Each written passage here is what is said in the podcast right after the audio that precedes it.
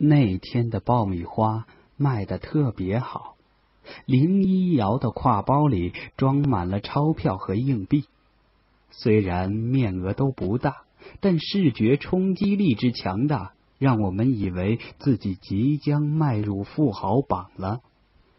我们把工具寄放在经常光顾的一家小饭馆里，两人盘坐在小公园的长椅上数钱。坐地分赃，每人分了一百七十多块钱。我这辈子第一次赚钱哎！林一瑶居然也会在金钱面前颤抖。我问：“你准备怎么花？”花什么花？存银行去。他一边嘟囔着，一边将大大小小、皱巴巴的纸钞塞进包里，又抬头看了我一眼。那你呢？怎么花？我伸手捏着他的腮帮子说：“先把你喂饱再说。”原本我们以为有了这个赚钱的营生，以后的日子就好过了，甚至可以养活自己。但我们仅仅干了几天，就被叫停了。一辆蓝白相间的车子停在摊位面前。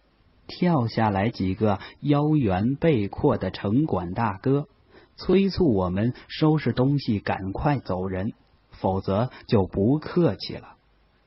凭什么呀？林一瑶不服气的抗议：“我们就不走。”其中一个年轻的城管说：“你们还是走吧。如果是其他人来处理，早就把你们的家事丢到车上拖走了。”我们念在你们是大学生，是斯文的读书人，所以才和你们商量的。显然，这个摊位注定保不住了。林一瑶忍不住的蹲在路边抹眼泪。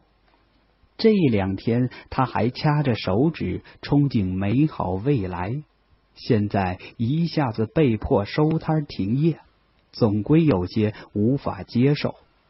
我说。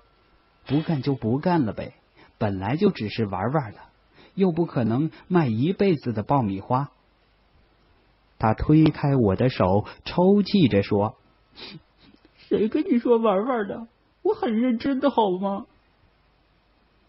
为了抚慰他受伤的心灵，我带他去看了一场午夜场的电影，《大话西游》上下两部连播，只要十块钱。柜台问我们要不要爆米花，我和林一瑶傻呵呵的笑，弄得柜员一头雾水。神经病！柜员生气的嘀咕着。兴许白天太累了，《仙侣奇缘》刚开始播，我便开始颠起瞌睡。依稀听见紫霞仙子对至尊宝说：“现在我宣布。”这个山头所有的一切都是我的，包括你在内。夜场的观众不多，笑声也稀稀拉拉的。至尊宝有三颗痣了，林一瑶很激动的推我。哦，我一边敷衍的应着，一边坠入梦境，直到电影散场，我才迷迷糊糊的苏醒。扭头看见林一瑶又在抹眼泪，我不解的问道：“还在想爆米花摊的事？”他摇摇头说：“不是。”那你怎么了？看喜剧电影还能哭啊？你不懂。他披上外套，起身离开。深夜的街头空荡荡的，黄昏的路灯冷冷的照着。我搂着林一瑶单薄的肩膀，尽力为他驱逐早春之夜的寒气。他一直缄默不语，情绪有些低落。快送他到学校门口的时候，他突然说：“李清扬，如果哪天我们想要分开了，就想一想曾经一起在街头卖爆米花的日子，好吗？”当时我已经困得睁不开眼皮，听在耳中却没有放在心里。